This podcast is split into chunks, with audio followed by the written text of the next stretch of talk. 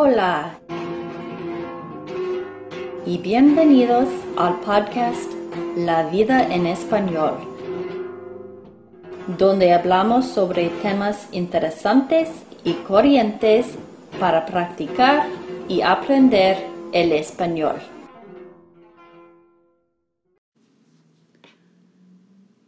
Hola, bienvenidos al podcast La vida en español.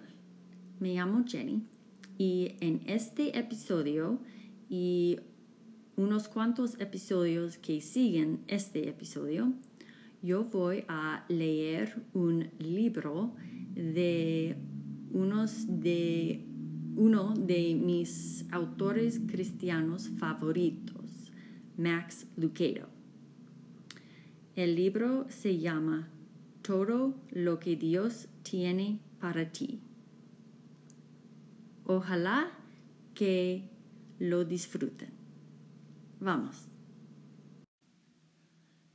Consulta a tu diseñador. Es cierto que con la verdadera religión se obtienen grandes ganancias.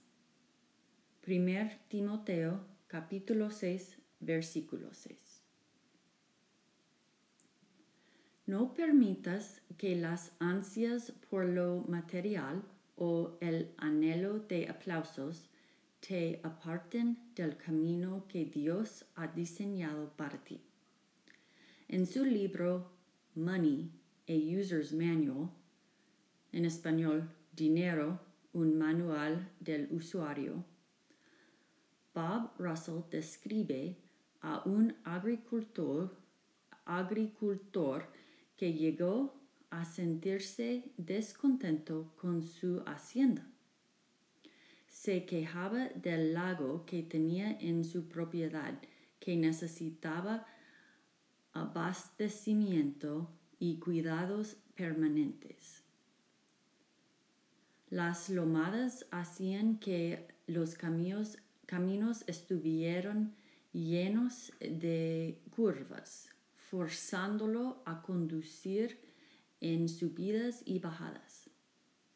Y esas vacas gordas se movían pesadamente por sus pasturas. Además, tenía que ocuparse de los alambrados y el alimento. ¡Qué dolor de cabeza! Decidió vender la propiedad y mudarse a algún lugar bonito. El agricultor llamó a un agente inmobiliario e hizo planes para anunciar la venta de la hacienda. Unos días después, el agente le telefoneó para pedirle permiso para colocar un anuncio en el periódico local. Le leyó el contenido que describía una hacienda en una ubicación ideal, silenciosa y tranquila, acotada por pendientes suaves, alfombrada de prados delicados, nutrida de un lago de agua fresca y bendecida con ganado de raza. El agricultor respondió, Léame ese anuncio otra vez. Tras oírlo por segunda vez, le dijo, He cambiado de opinión. No voy a vender la hacienda. He estado buscando un lugar como ese toda mi vida. Pablo hubiese aplaudido a ese agricultor. Él había aprendido la misma lección, pues he aprendido a estar satisfecho en cualquier situación en que me encuentre. Filipenses capítulo 4 versículo 11. Antes de cambiar de puesto de trabajo, examina la perspectiva que tienes de la vida. El éxito no se define por la posesión o la escala salarial, sino por rendir al máximo en aquello que mejor haces. Padres, den ese consejo a sus hijos. Díganles que hagan lo que les gusta hacer tan bien que alguien desee pagarles por ello. Esposas y esposos, insten a sus cónyuges a elegir la satisfacción en lugar del salario. Es mejor estar casado con una persona feliz, con una modesta billetera, que con una persona miserable con billetera abultada. Además, hay quien pretende ser rico y no tiene nada. Hay quien parece ser pobre y todo lo tiene. Proverbios capítulo 13, versículo 7. Busca la virtud del contentamiento. Cuando elijas o cambies de trabajo, ten cuidado.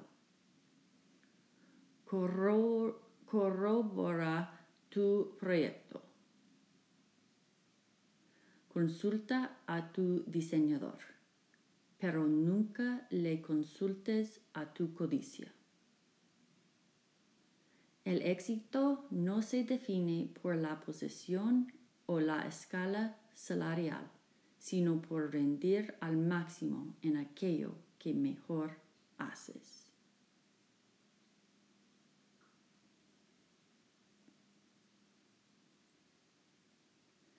Asume grandes riesgos para Dios. A uno le le dio cinco mil monedas de oro, a otro dos mil y a otro solo mil, a cada uno según su capacidad. Luego se fue de viaje. Mateo capítulo 25 versículo 15.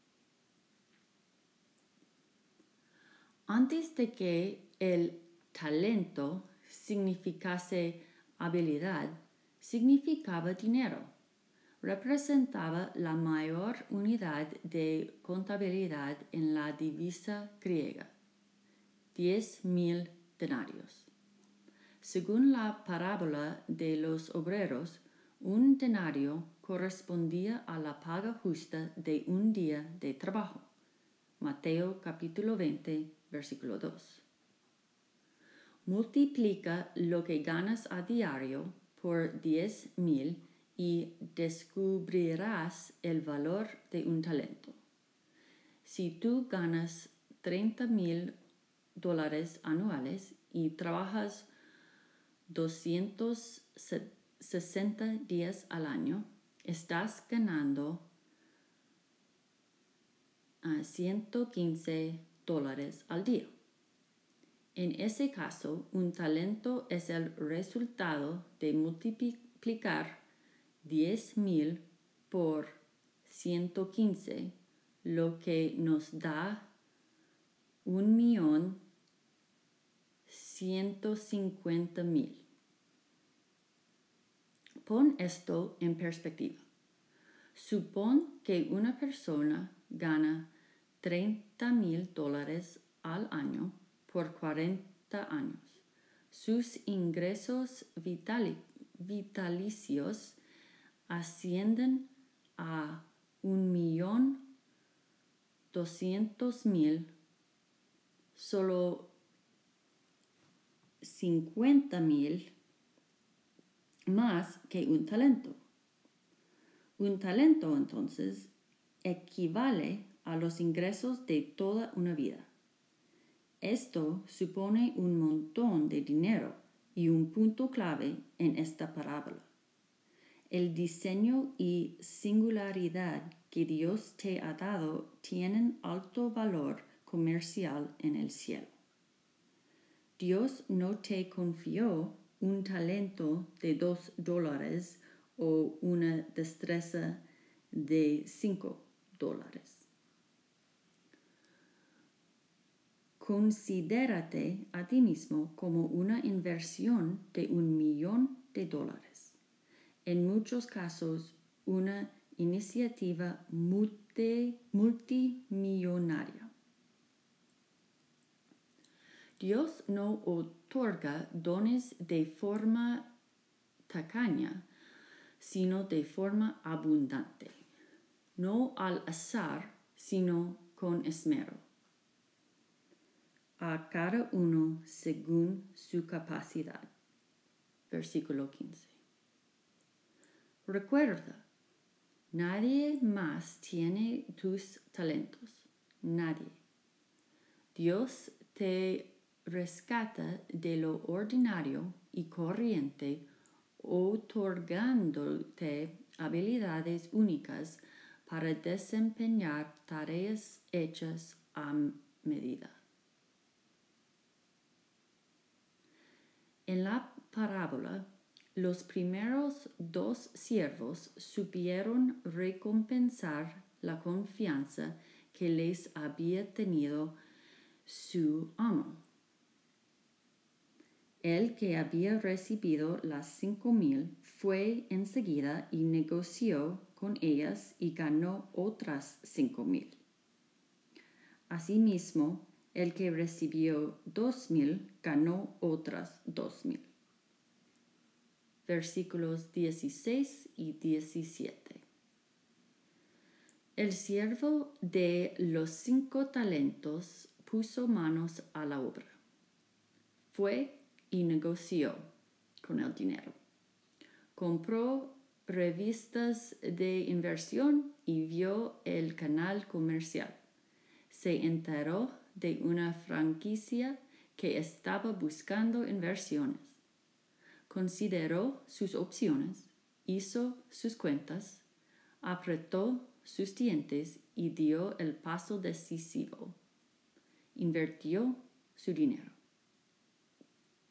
El segundo siervo mostró similar afán. Puede que él solo tuviese dos talentos, pero sin lugar a dudas les dio buen uso. Al igual que el primer siervo, él negoció, vendió e invirtió. Ambos asumieron riesgos. Ambos se atrevieron a fracasar. ¿quién podía asegurarles que sus inversiones no acabarían siendo céntimos en la bolsa? Nadie. Pero aún así asumieron el desafío. Y su Señor los colmó de elogios. Cuando regresó de su viaje, él aplaudió al hombre de cinco talentos y al de dos talentos igualmente. Hiciste bien, siervo bueno y fiel. Versículos 21 y 23. Él no alteró la frase para uno o para el otro, ni omitió ningún honor. El siervo que ha recibido dos talentos y de manera fiel sirve bebidas o la gente de la calle recibe el mismo aplauso que el evangelista que ha obtenido cinco talentos y llena los estadios de gente. El fruto es diferente, pero el elogio el mismo. ¿Cuál es la cuestión? Utiliza tu singularidad para asumir grandes riesgos para Dios. Si eres bueno con los niños, ofrécete como voluntario en un orfanato. Si tienes capacidad para los negocios, emprende un proyecto de comedor social. Si Dios te ha orientado hacia la medicina, dedica un día o una década a los pacientes con la SIDA.